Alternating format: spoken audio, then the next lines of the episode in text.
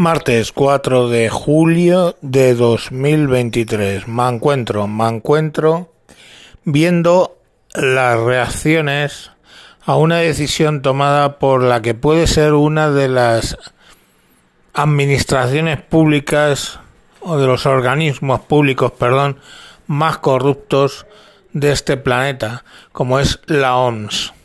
La OMS ha decidido que el aspartame el compuesto este de fenilalanina que tiene edulcorante las bebidas eh, de refresco sin azúcar, pues que las partanes van a tomar la decisión de que es cancerígeno.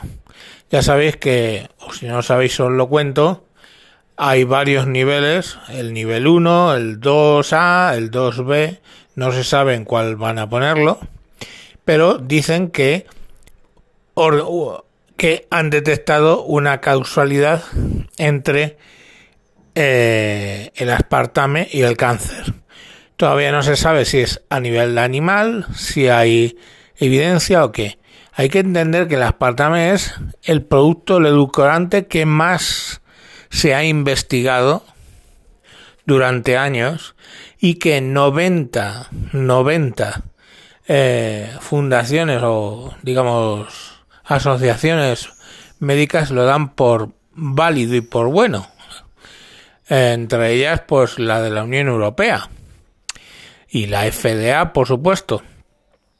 Pero la OMS, que tiene que corregir lo incorregible, supongo, pues eh, quiere decir ahora que es cancerígeno.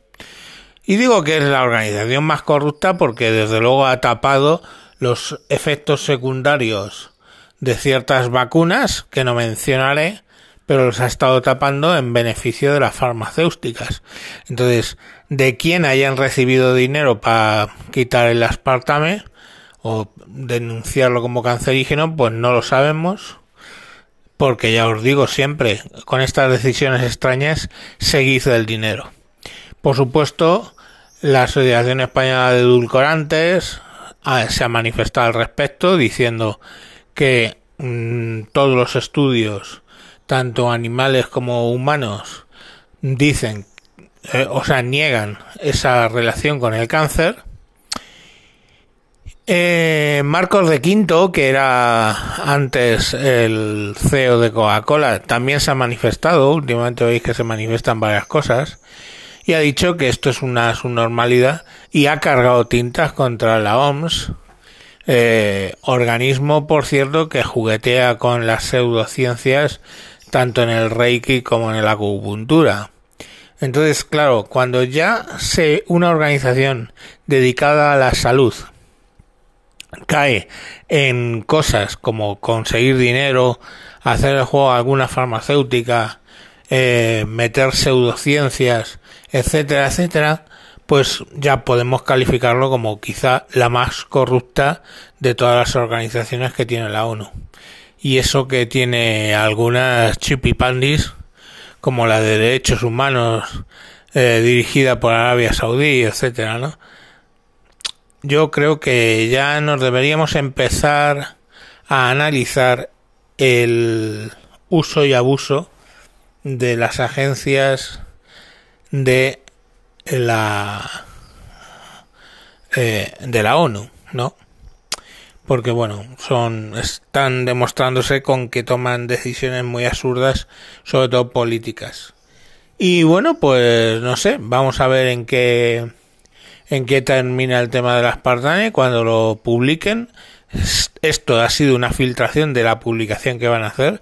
Yo no sé si un globo sonda y, vamos a ver por dónde tira.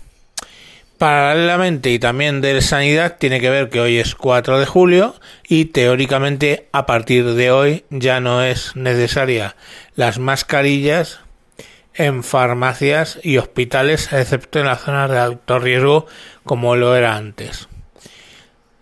Pues bienvenido, celebremos. O sea, hace ya un año que pasó la pandemia y todavía seguíamos con esto. Era una gilipollez. Ya en las farmacias, yo las últimas que fui, tener en cuenta que voy todos los, todas las meses porque lógicamente tengo que recoger las medicinas hay unos dispensadores de mascarilla gratuitos que ibas cogiendo, en, por lo menos en las que yo iba. En los hospitales, incluso si se te olvida, te la daban, porque la verdad es que la gente no iba con la mascarilla encima. Yo tenía unas en el, la guantera del coche solo y exclusivamente para cuando hacía eso, el periplo de médicos a los cuales voy mucho, ciertamente, y farmacias. Pero bueno, eh, ya eso parece ser que se ha acabado. El COVID no va a ser ya un virus que te da en las ópticas, pero no en un bar. Y bueno, pues vamos a ver. Nuestra vida sigue, ¿no? Nos olvidamos ya por fin de las mascarillas. Y bueno, eso es lo que os quería contar hoy, breve después de dos capítulos un poco largos. Venga, hasta mañana.